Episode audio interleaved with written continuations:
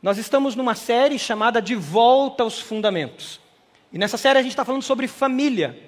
E falando sobre família, nós estamos usando as biografias dos patriarcas Abraão, Isaac e Jacó, a, a biografia dos nossos patriarcas.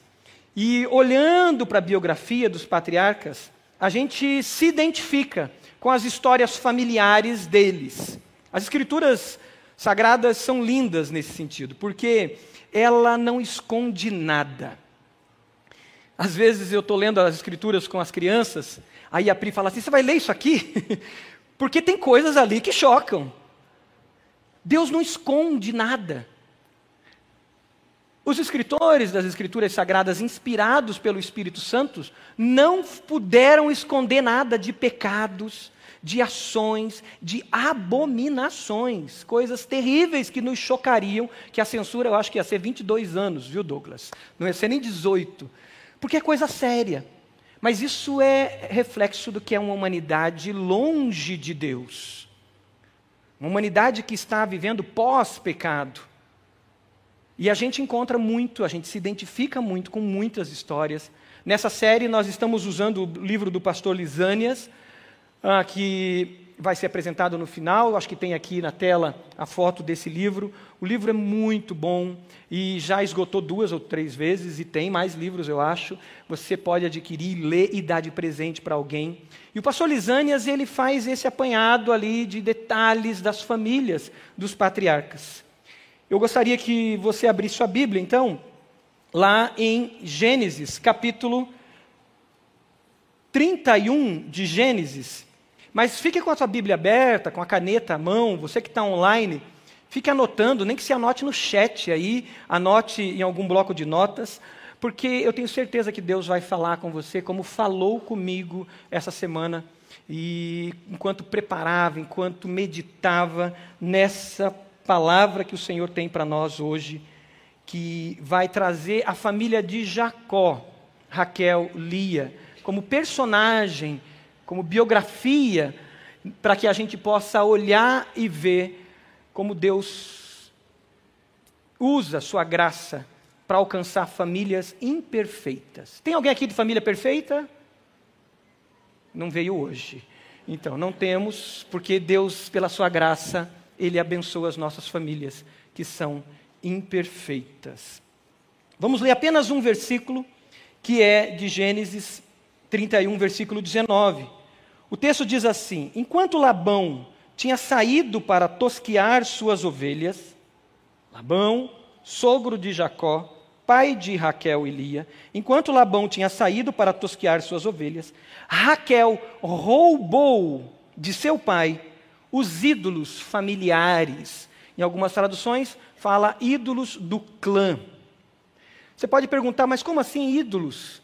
Ué, as escrituras sagradas condenam tantos ídolos. É importante a gente ter em mente que quando você lê ali, é, é, principalmente o Pentateuco, você tem fatos, tem relatos de um povo que ainda não tinha uma revelação maior de Deus. Deus estava se revelando progressivamente a esse povo. Então, os seus costumes, os seus hábitos eram pagãos, de pessoas que não conheciam a Deus. E Deus vai se revelando gradativamente a Abraão, a Isaac, a Jacó. Quando Deus traz a lei a Moisés, tem uma revelação muito maior de Deus, de princípios eternos. Mas até então a revelação era progressiva. O ápice da revelação de Deus acontece em quem? Em quem? Jesus Cristo. Ele é a revelação plena de Deus. Mas até aí a revelação do Senhor vai acontecendo progressivamente. E aí você vê ídolos, ídolos, totens, né, estátuas na casa das famílias. Cada família tinha o seu ídolo, o ídolo familiar. Isso é muito comum ainda em algumas nações, como a Índia, por exemplo. Missionários da Índia, eles se, tem um embate gigante, porque quando chega é, na Índia, principalmente mais ao interior da Índia, você encontra para cada casa um Deus. Um número para arredondar que se fala na Índia é de mais de 340 mil deuses, mas na verdade são milhares, talvez milhões de deuses que você encontra em nações como a Índia. E aqui nós vemos então Raquel roubando os ídolos dos seus pais. No Antigo Testamento, nós encontramos ídolos conhecidos como Baal, você vai encontrar ídolos assim, Astarote, Aserá, Moloque e entre outros ídolos. Cada um desses deuses, ele tinha uma promessa de alguma resposta para anseios da alma humana, anseios do coração humano, tais como o quê? Fartura, prosperidade, aplacar medos do coração, trazer prazer, fertilidade. É ruim prosperidade? Não. É ruim algo que aplaque os seus medos? Não. Ter fartura? É ruim você ter saúde? Não. Mas os deuses, eles tinham essas representações. O que significa que os deuses respondiam a anseios do coração humano. Eles eram respostas a esses anseios. Eles vinham como solução para esses anseios que nós temos. O Novo Testamento continua falando da questão da idolatria. No Novo Testamento você não vai ver muito nomificar ou dar nome aos deuses, mas você vai falar, vai ver constantemente a questão da idolatria acontecendo e aparecendo no Novo Testamento. Ezequiel, capítulo 14, Ezequiel, quando adverte aos anciãos, numa determinada ocasião, ele fala aos anciãos que eles tinham ídolos no coração deles. Ezequiel 14, versículo 3, tem um slide lá. Ele fala: Olha, vocês têm ídolos no seu coração. E esses anciãos questionam: Como assim temos ídolos? E ele diz: Vocês puseram tropeços ímpios diante de si. Esses anciãos questionam: Como assim nós temos ídolos? Nós não temos nenhuma estátua, nenhum totem, nada assim. Mas Ezequiel mostra a fonte dos ídolos e da idolatria. Jeremias vai falar sobre o coração também, o profeta Jeremias, capítulo 17, versículo 9. Ele diz: O coração é mais enganoso que qualquer outra coisa, e a sua doença é incurável. Quem é capaz de compreender o coração humano? Tem uma frase de João Calvino, também está no slide. A frase de João Calvino diz que o coração humano é uma fábrica de ídolos. O nosso coração, por sermos pecadores, por vivermos na dimensão do pecado, nós temos brechas em nossos corações que nos dá um terreno fértil para ídolos. Ao todo tempo surgirem ídolos e mais ídolos. O apóstolo Paulo, em 1 Coríntios capítulo 10, ele adverte a igreja sobre a idolatria. E ele não está falando ali de totens, não está falando de estátuas, ele está falando da idolatria. Chega um ponto no, capítulo, no versículo 20 que o apóstolo diz o seguinte para aquela igreja: ele diz assim, ó, quero dizer que os que os pagãos sacrificam é oferecido aos demônios. Então Paulo faz uma referência desses ídolos, não usando a palavra deuses ou deuses falsos, mas referenciando ídolos a demônios. E ele diz: e não a Deus. E não quero que vocês, crentes, membros, né, da Igreja Batista do Bacaxeri de Corinto, ou da Igreja Batista né, de Almirante, eu não quero que vocês tenham comunhão com demônios. Olha o que ele está dizendo para pessoas crentes. Que é possível, então, nesse coração que é uma fábrica de ídolos, enquanto nós estamos na jornada olhando para a volta de Jesus, a gente deixar de ter os olhos fitos neles e a gente olhar para cá, e como a gente cantou naquela música, a gente se apegar a coisas da criação e tornar coisas da criação ídolos nossos e a gente perder a dimensão da grandeza, da glória, da graça do Senhor e sermos aprisionados por ídolos. É isso que Paulo fala. Quando Raquel rouba essas estátuas, basicamente Raquel está revelando a ponta do iceberg. O que tinha naquela estátua era a ponta de um iceberg. Algo muito mais profundo existia naquelas famílias que mostrava uma idolatria muito mais profunda naquelas famílias. Desejos mais profundos, anseios da alma, feridas, máculas, culpas, questões humanas tão próprias de mim e de você, que eram fontes para um pequeno ídolo, uma pequena estátua. Quais são essas fontes então? Quais são essas feridas? Quais são essas marcas que carregamos que podem ser então brechas para esses demônios chamados ídolos? Vamos olhar rapidamente quatro personagens dessa, dessa história. Jacó é o primeiro, o patriarca Jacó. Todos nós sabemos que Jacó, irmão de Esaú, gêmeo de Esaú, uma promessa de Deus é dada à família dizendo que o mais novo ele lideraria, ele teria proeminência. Ao nascer, Jacó nasce grudado no calcanhar de Esaú. Por isso, Jacó significa aquele que segura o calcanhar, essa é a tradução literal para o nome Jacó, é por isso que ele recebe esse nome, aquele que segura o calcanhar. Porém, as atitudes de Jacó, o comportamento, o estilo de vida, a maneira de viver de Jacó, foi uma maneira de manipulação e de mentiras. E por isso a expressão aquele que segura o calcanhar se tornou uma expressão conhecida como o enganador, o mentiroso, aquele que usurpa, aquele que engana. Então, se você chegar para alguém e dizer assim: Olha, você é aquele que segura o calcanhar, você está dizendo para essa pessoa: você é mentiroso, você é manipulador, você é alguém que não é de confiança. E é isso que se tornou a palavra aquele que segura o calcanhar, ou se tornou o nome Jacó.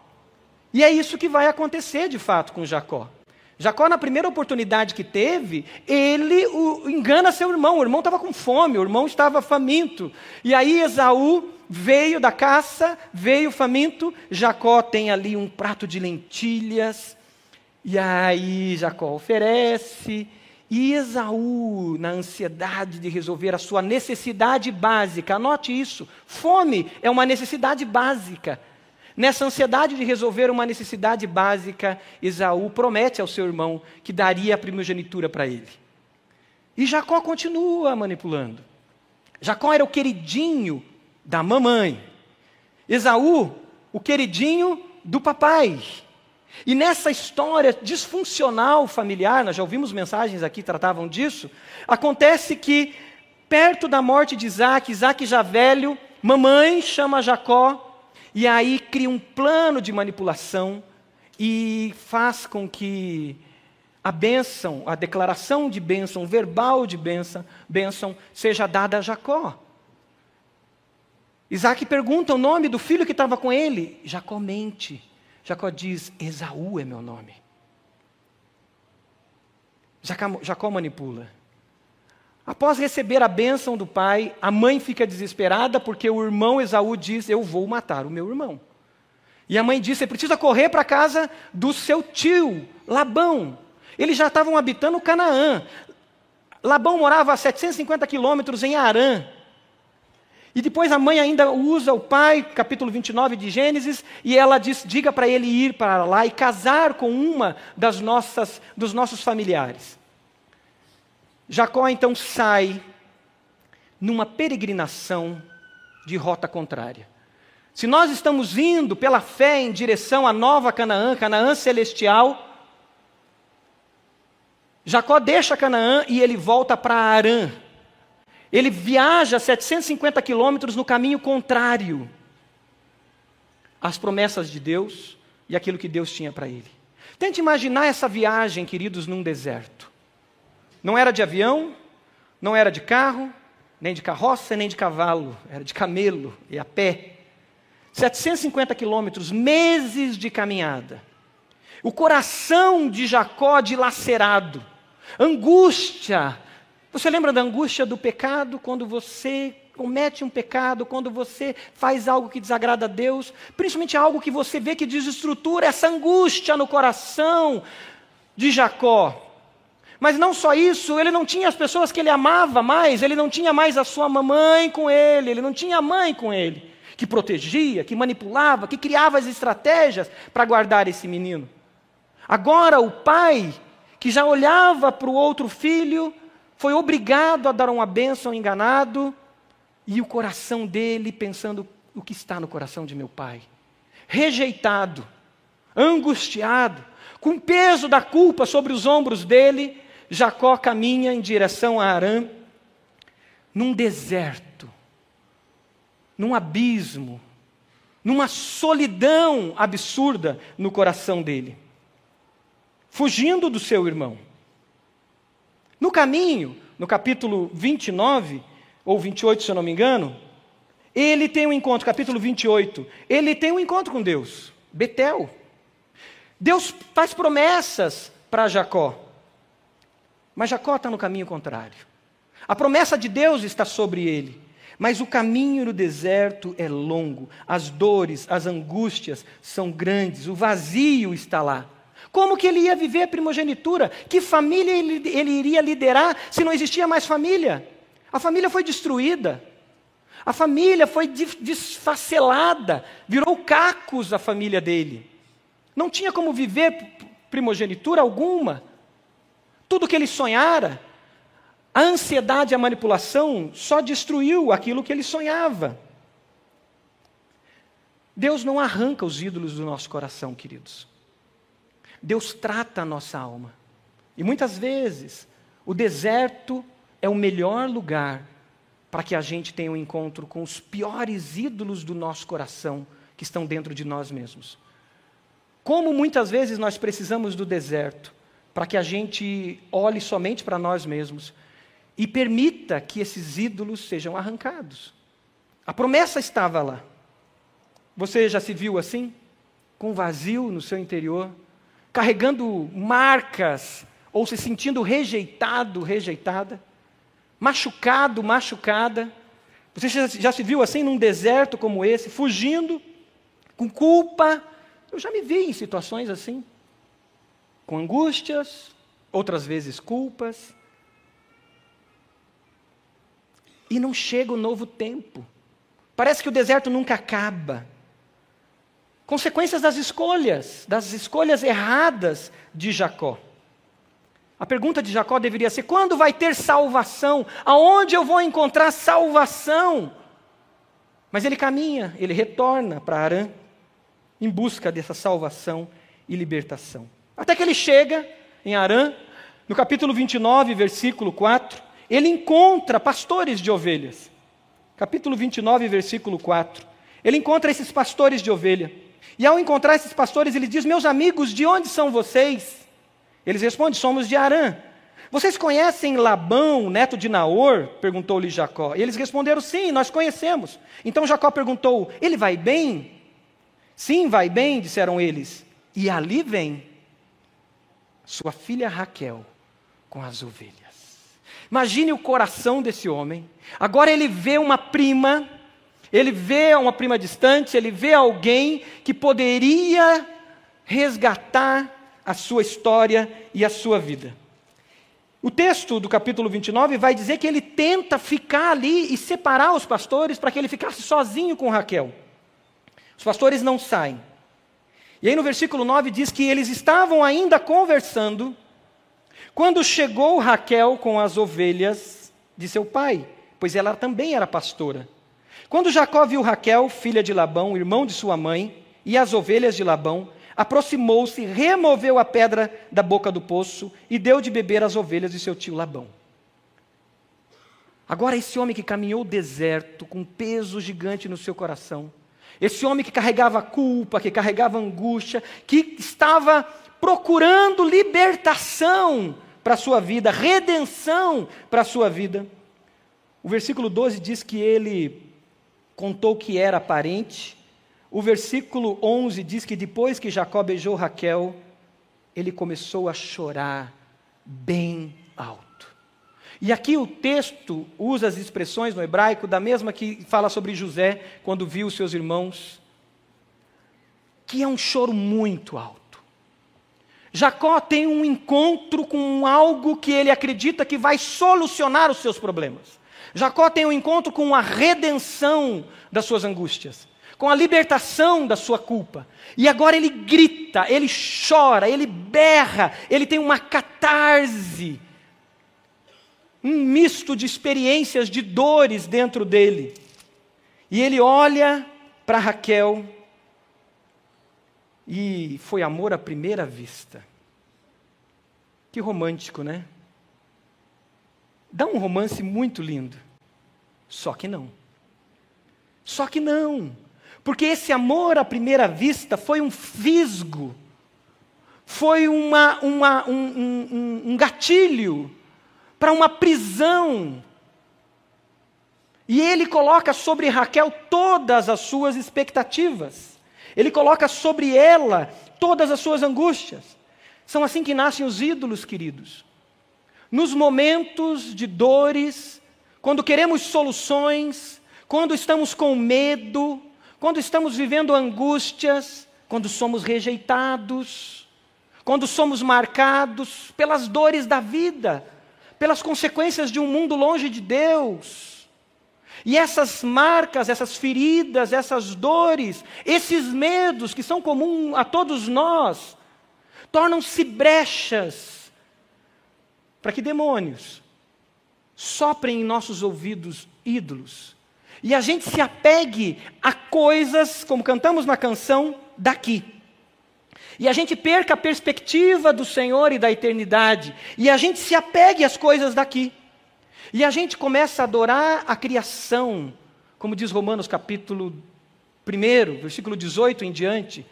Pois eles adoraram a criação, as coisas criadas, e não adoraram a Deus como deveriam adorar. Os ídolos nascem nesses momentos como solução.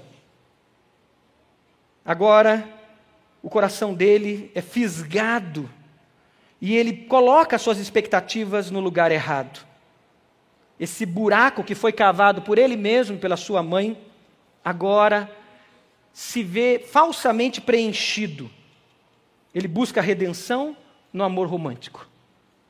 Raquel se torna um ídolo. E sabe o que acontece? Você continua lendo o texto? Diz que um mês depois, na casa de Labão, Labão diz: Fique comigo, eu preciso pagar um salário para você. Ele estava tão embriagado e apaixonado que ele diz: Eu pago sete anos de trabalho. Sete anos.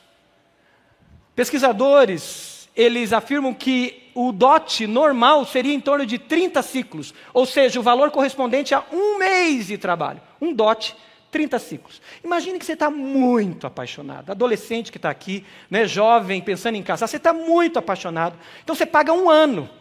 Multiplica 30 aí né, por, por 10, por 12. Mas Jacó não. Ele disse: Eu pago sete anos. Sete anos. Esse vazio, a necessidade de aceitação, a sua identidade e propósito destruídos eram tão grandes que Jacó se ofereceu para trabalhar uma vida por Raquel. Ele foi fisgado, um gatilho abre a possibilidade de prisão. E agora, se você quiser olhar como amor romântico, olhe, mas agora ele está preso a um ídolo. Já estava fazendo de Raquel sua fonte de segurança seu propósito e significado. Era Raquel na vida dele. É como se Raquel fosse a pessoa que resgataria ele do fundo do poço. Ele se encontrava ali e Raquel é que iria tirar ele e daria razão de viver para ele. Você já foi se pego assim? Algo que vai te dar razão de viver, alguém que vai te dar razão de viver. Raquel poderia, na mente dele, apaziguar sua culpa. O amor por Raquel tornou-se fonte de expectativas que nem Raquel, nem qualquer outro ser humano seria capaz de realizar. É isso que o ídolo faz. Ele põe as nossas expectativas, ele suga as nossas expectativas. Quando nós deixamos de olhar para o alvo que é Jesus, quando nós deixamos de viver a expectativa da esperança e da vida eterna, e a gente é abduzido para cá, a gente é seduzido e a gente é levado para baixo é, é, é arrastado. Tanto que Romanos capítulo 1, do 18 em diante, diz que os corações daqueles que adoram os ídolos foram enganados e agora eles são arrastados por suas vis concupiscências, ou seja, desejos e mais desejos que arrastam e arrastam e arrastam e arrastam mais, e você deixa de ser gente, você vira coisa. Porque é isso que o ídolo quer fazer com você, é isso que o ídolo quer fazer conosco. Ele quer nos transformar em coisas. Quando nós adoramos alguém ou alguma coisa que não seja Deus, nós nos tornamos então cegos nas decisões e presas fáceis na manipulação. Você já caiu em coisa assim? Eu vou contar um pecado meu aqui, de vez em quando, sempre eu conto um pecadinho. Né? Eu vou contar um. Eu tinha 18 anos de idade. E aí, querendo ganhar dinheiro. Tinha recém aberto uma empresa de informática pequenininha. E aquela coisa de jovem, eu queria ganhar dinheiro, ganhar dinheiro, eu queria fazer não sei quantos lá em tanto tempo. E aí surgiu um negócio que dizia assim: olha, tem um movimento aqui em Curitiba que se você pegar e você é, entregar mil reais, eu estou falando de 1992, 94 eu acho, não lembro bem a data. Início do plano real. Se você der mil reais, você ganha quatro mil. E, e eu falei, cara, que negócio bom isso aqui. Eu vou entrar nesse negócio. E aí eu não tinha dinheiro, trabalhava na Tapajós lá, estava implantando o sistema na Tapajós, Mamoré. E falei com o chefe de CPD, que era o Álvaro, falei, Álvaro, me empresta mil reais, amanhã eu te dou mil reais. Não tinha Pix naquela época e tal. E o Álvaro faz um cheque de mil reais e me dá o cheque. E aí vou na sexta-feira para Santa Felicidade, numa mansão. E cheio de gente com cheque na mão, entregando um cheque e tal. Eu, porque eu estou com 10 mil, porque eu estou com 15 mil. E antes de eu entregar o meu cheque, graças a Deus, a Polícia Federal bateu lá.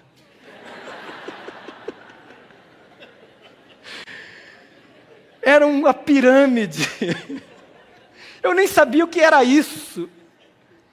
E consegui pegar o cheque de volta e sai pelos fundos, e sai para onde, liberaram algumas pessoas e não sei o que e tal. E eu suando, chego em casa, e aí eu tenho que ouvir um sermão do meu pai e da minha mãe ainda chamado: Filho, isso é ganância. Não é assim que se conquista as coisas. Que bela lição que eu levei. A coisa boa do crente, sabe qual que é? Que o pecado aparece. Se você teme a Deus, o teu pecado vai aparecer. E vai aparecer para você ser curado, ser curada, mesmo que doa.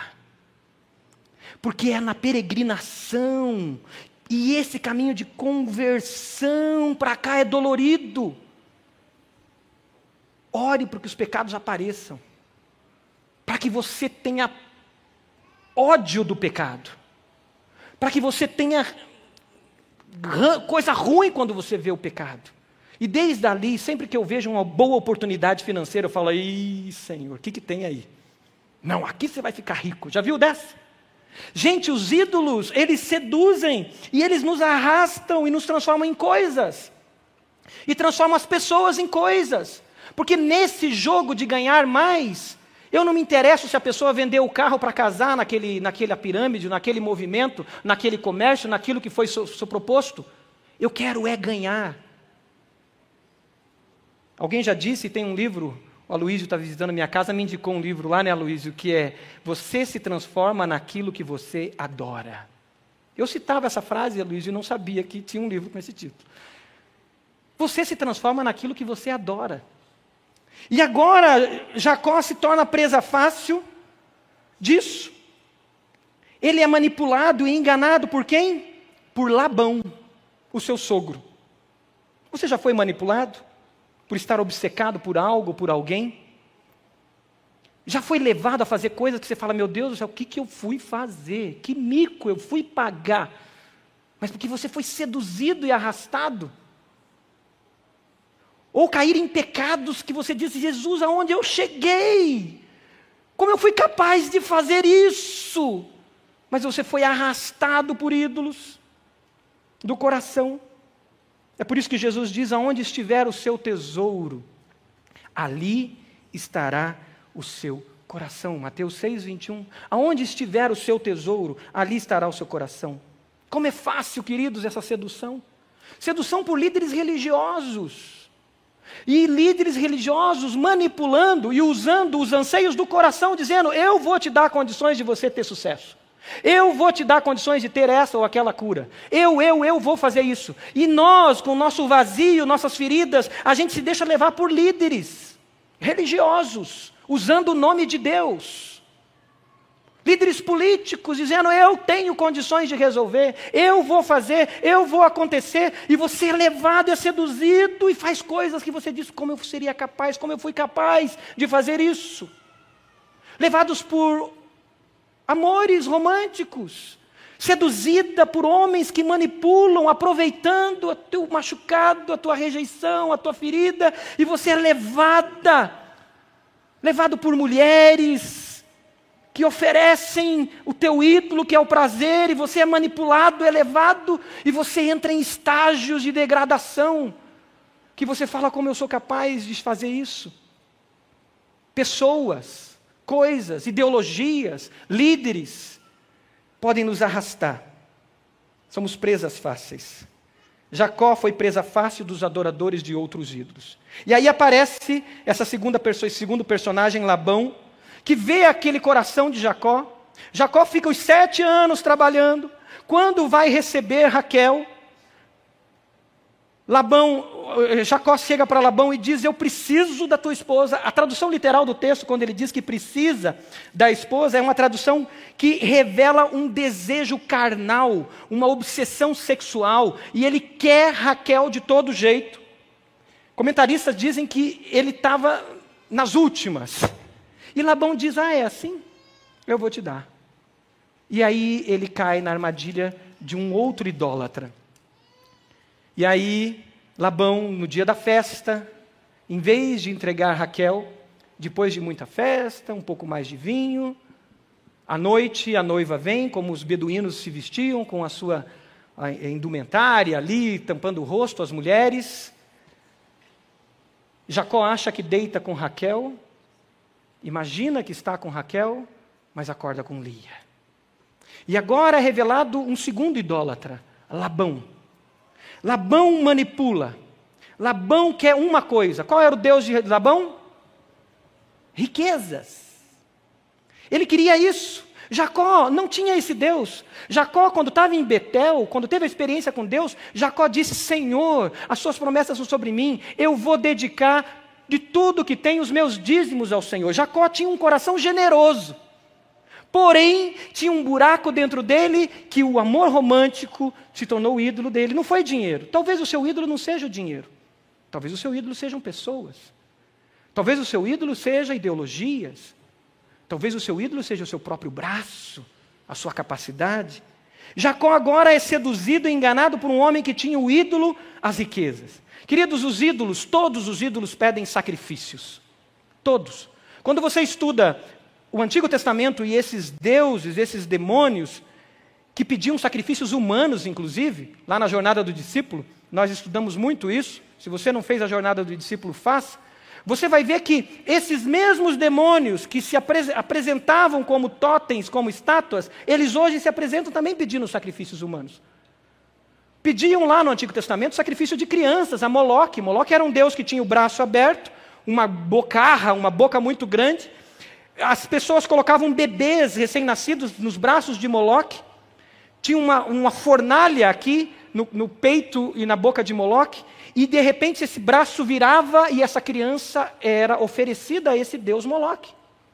Hoje a nossa sociedade continua oferecendo seus bebês a Moloque, com os abortos e com tantas outras formas de aniquilação da vida. Os mesmos demônios continuam agindo perseguindo pessoas. E agora a idolatria do dinheiro toma conta. Os ídolos pedem seus sacrifícios. Para Jacó, Jacó oferece a sua dignidade. Para Labão, esses ídolos pedem o quê? A família. Porque Labão oferece a sua família a esses ídolos. Labão, ele fere a dignidade da sua filha Lia. Labão manipula a sua filha. Por amor às riquezas, ele fere a sua filha, ele abusa né, da sua filha e bagunça uma família inteira. Queridos, talvez você já esteja pagando o preço de algum ídolo, e nós temos que estar atento a isso. Talvez nós estamos sacrificando a nossa mesa, tempo de comunhão em família, tempo de unidade em família. Talvez estejamos sacrificando o relacionamento Talvez você esteja sacrificando a sua dignidade.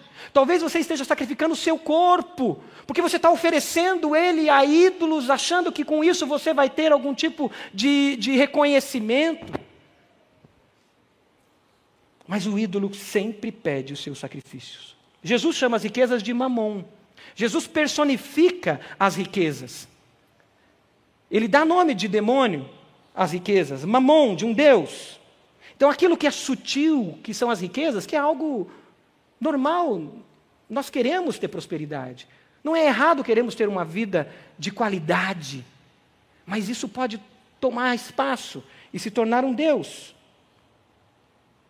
Lia e Raquel e sua família foi oferecida a esse Deus Mamon.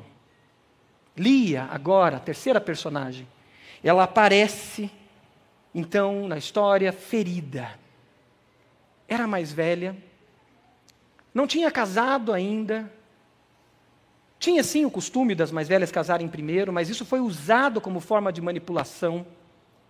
Lia, agora que foi abusada, rejeitada pelo próprio pai, ela entra nesse relacionamento e agora não tem o amor do marido, porque o marido não queria casar com ela. E ela entra com um buraco, um vazio dentro dela também, buscando significância, sentido na vida dela. A mesma busca que Jacó tinha em Raquel, agora Lia direciona para Jacó. Só que Lia agora é abençoada por Deus. O texto de capítulo 29 diz no versículo 31 que Deus viu a situação de Lia. Deus vê as nossas dores. Deus vê as nossas angústias. Não pense que o Senhor os deixou, a deixou. O Senhor está vendo e o Senhor está agindo. Deus viu. E ao ver, Deus dá uma bênção para Lia. E qual foi a bênção? Ter filhos. E você recebe uma bênção do Senhor.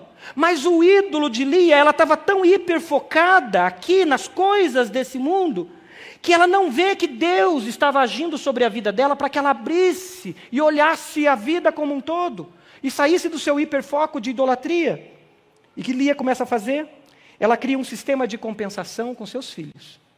Desejos como ídolos criam sistemas de compensação. E a gente começa a compensar com coisas.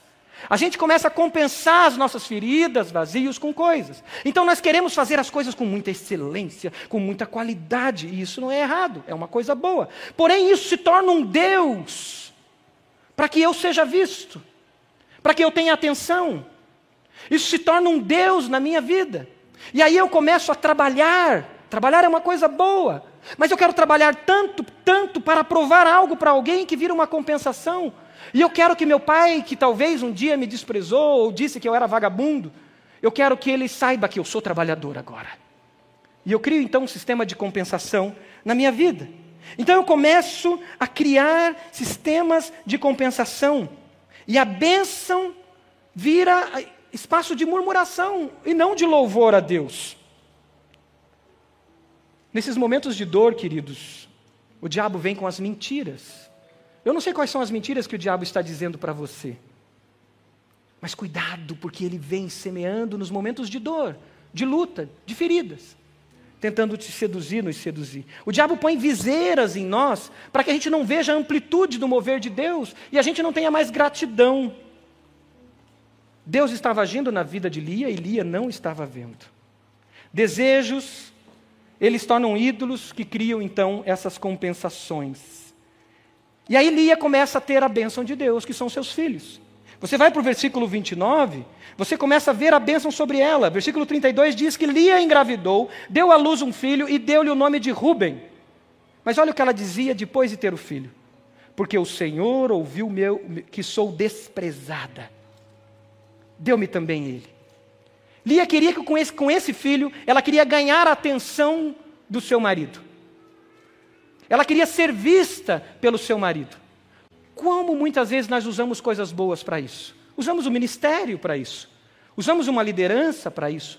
Usamos a, a, a, carreira, usamos os diplomas, usamos coisas para atrair atenção, para suprir necessidades que ídolos colocam em nós.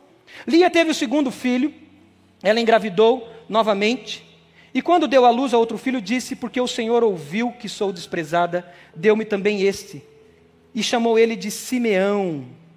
No primeiro filho, que é o versículo 32, ela diz que Deus viu a infelicidade dela.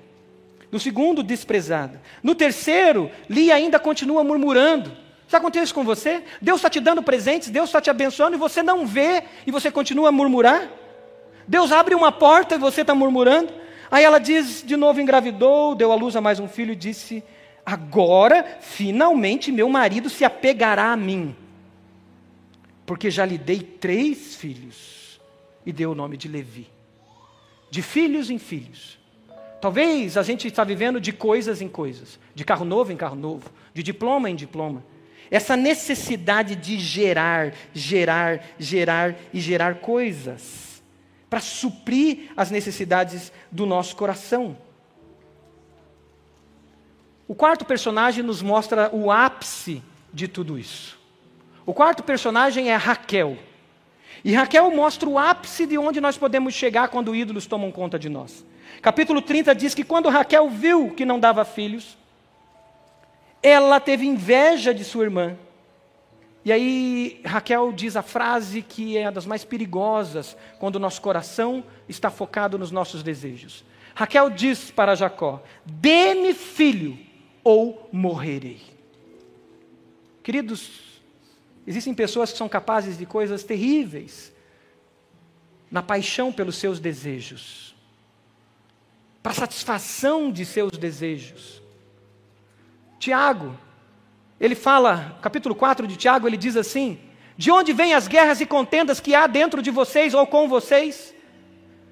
E Tiago, escrevendo no capítulo 4, ele diz assim: Não vem das paixões que guerreiam dentro de vocês?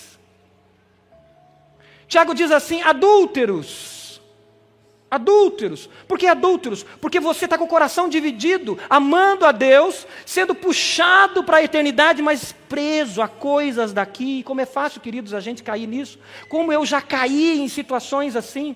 Caí em situações assim no ministério. Caí em situações assim em relacionamento. Caí, como disse, em situações assim com relação ao dinheiro. Como é fácil a gente ser pego pelas paixões do nosso coração. Tiago, capítulo 4, ele diz: arrependei-vos então. Renuncie esses ídolos. Então, Raquel revela essa dimensão. Às vezes nós colocamos todas as nossas expectativas, todas as nossas expectativas nesses ídolos. Somos presas fáceis deles. E aí, dedicamos as nossas vidas a eles. Dedicamos a pessoas para chamar a atenção dessas pessoas para nós. E aí a gente entra num ciclo de ativismo também. Quando eu gerar um diploma, eu vou ser feliz. Quando eu gerar a chefia pelos meus pais, eu vou ser valorizado. Quando estamos feridos, queridos, machucados, rejeitados, com medo, muitas vezes focamos em pessoas, coisas, ideologias e caímos nessas armadilhas então da compensação. Você está preso a isso? Mas aí tem uma virada na história. E como é gostoso as viradas, né? Isso aqui dá um longa-metragem, um filme assim fantástico. Porque tem uma virada que não é que é sutil, que aparece aqui na história de Lia. E é Lia que nos mostra aonde encontramos a verdadeira libertação e redenção. Lia, ao ter o quarto filho, ela diz o seguinte: ela já não murmura mais. Ela diz assim: Lia engravidou outra vez e quando deu à luz mais outro filho, ela disse: desta vez louvarei ao Senhor. Aleluia. Você viu a diferença?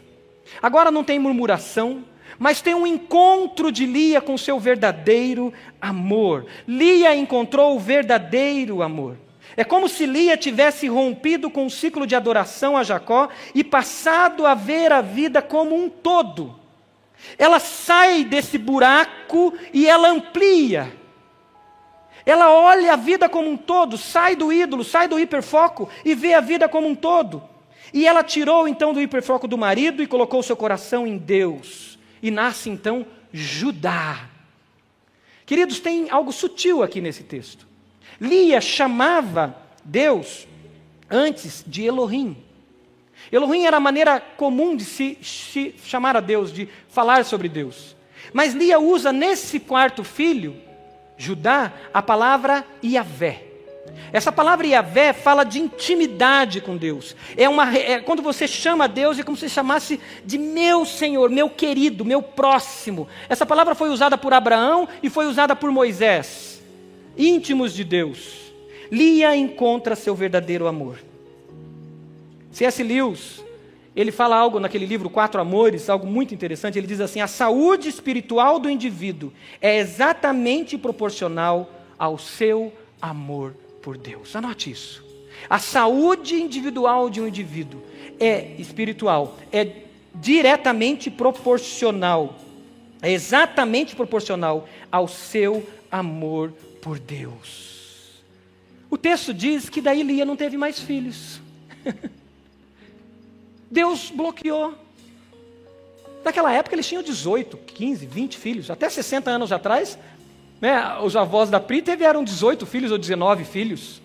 Minha avó teve, acho que 12 ou 13. Era assim. Mas não, Lia parou. Sabe por quê? Porque Lia encontrou o verdadeiro amor. Hoje Deus quer que você tenha um encontro com o verdadeiro amor da sua vida. E você vai parar de viver de compensações nas coisas, no carro, na ideologia, no, no, líder político, no líder religioso, nas manipulações que podem surgir. Você vai parar de buscar, buscar, buscar, buscar. Porque o verdadeiro amor, quando preenche o nosso coração, a gente descansa no Senhor. Não é assim que a gente cantou?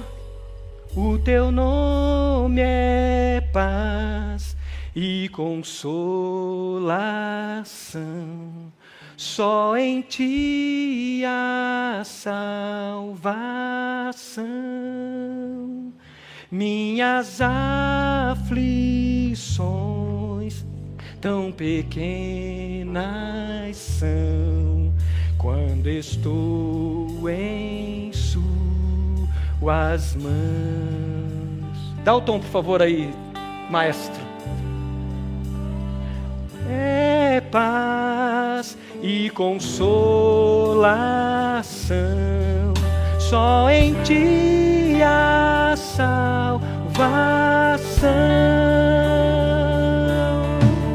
Minhas aflições tão pequenas são quando estou em Você pode fechar seus olhos? Quais são as aflições que de repente estão te seduzindo e levando para ídolos?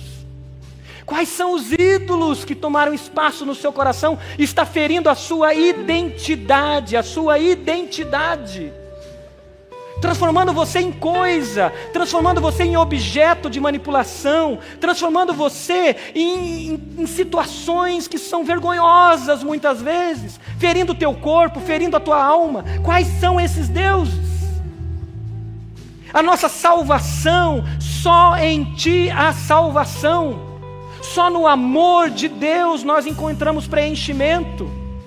Por isso nós o amamos com todo o coração, com toda a alma, com toda a força e com todo o entendimento.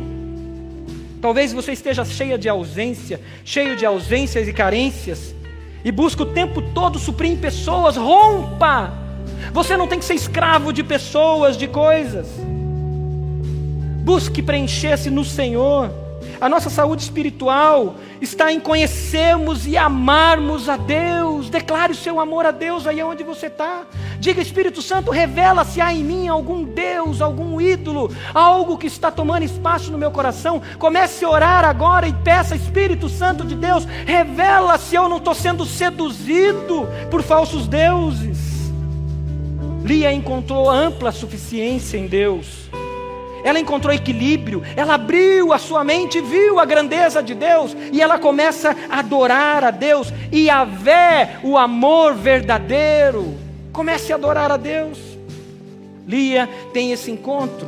Talvez você tenha uma rejeição na sua vida, um vazio, criados por feridas.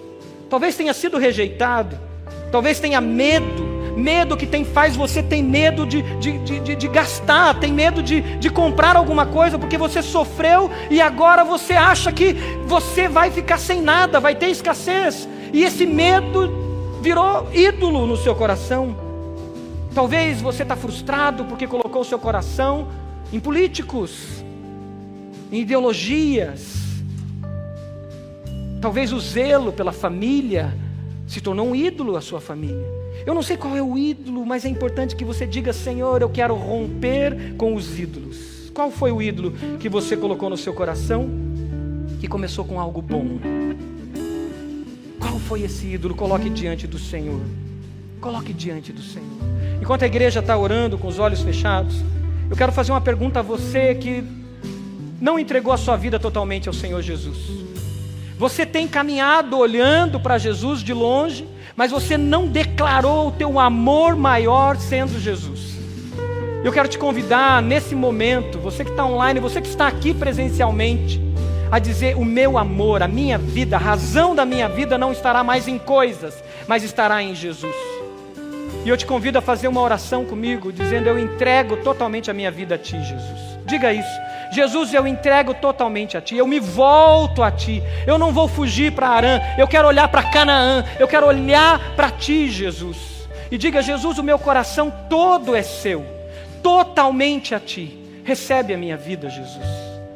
Enquanto a igreja está orando, se você fez a sua oração de entrega, levante uma das suas mãos.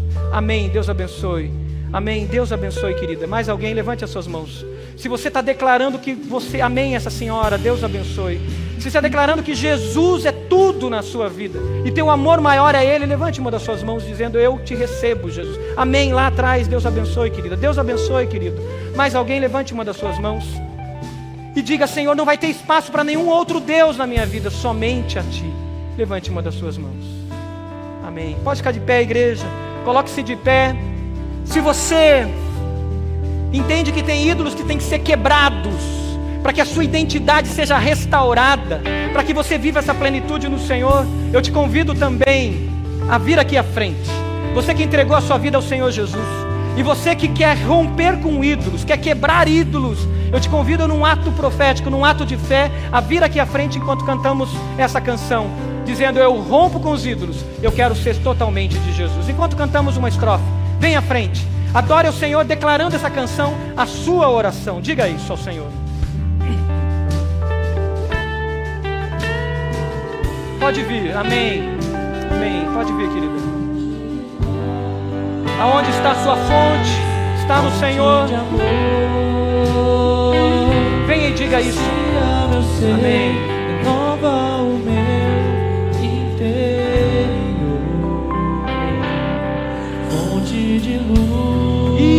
Diga, Senhor, a minha fonte de satisfação está em Ti. Somente em Ti, Jesus. Pode vir. Da direção, segura em tuas mãos, vou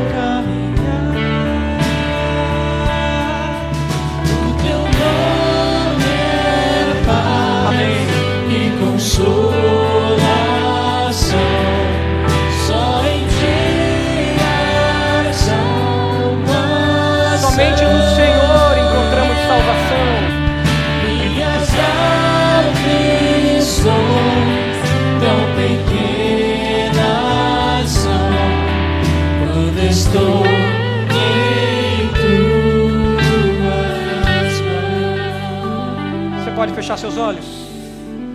Senhor, nós declaramos que nenhum ídolo, Senhor, tomará espaço nos nossos corações, porque o Teu Santo Espírito está em nós, fomos selados com o Espírito Santo da promessa. E Senhor, que esse o Seu Santo Espírito revele, Pai, revele todo e qualquer ídolo que possa existir. Senhor, não deixa a gente se apegar às coisas desse mundo e torná-la ídolos, Pai. Ó Deus, declaramos, Pai, que a nossa satisfação, o sentido da nossa vida e o significado da nossa vida está em Ti, Senhor. Deus, não permita que os machucados, as feridas, as histórias ruins que muitas vezes as circunstâncias e muitas vezes a nossa família vieram sobre nós, torne-se brechas para que o mundo e Satanás ofereça, Pai, ídolos para preencher o nosso coração, mas que nós busquemos satisfação somente em Ti. Por isso declaramos, Pai, que queremos Te amar com todo o coração, com toda a alma, com toda a força e com todo o entendimento, Senhor. Preenche a nossa vida e não nos deixe ser seduzidos por os ídolos deste mundo, Senhor. Não nos deixe ser enganados por ídolos, Senhor, mas reina completamente em nossas vidas. Eu peço por todos que vieram à frente, por todos esses que levantaram as suas mãos declarando Jesus, que eles possam viver essa plenitude do Senhor e que nós possamos proclamar ao mundo que só Jesus é Senhor e Salvador e nada outra coisa deveremos adorar a não ser o Senhor, pois oramos em nome de Jesus. E a igreja diz: Amém e Amém.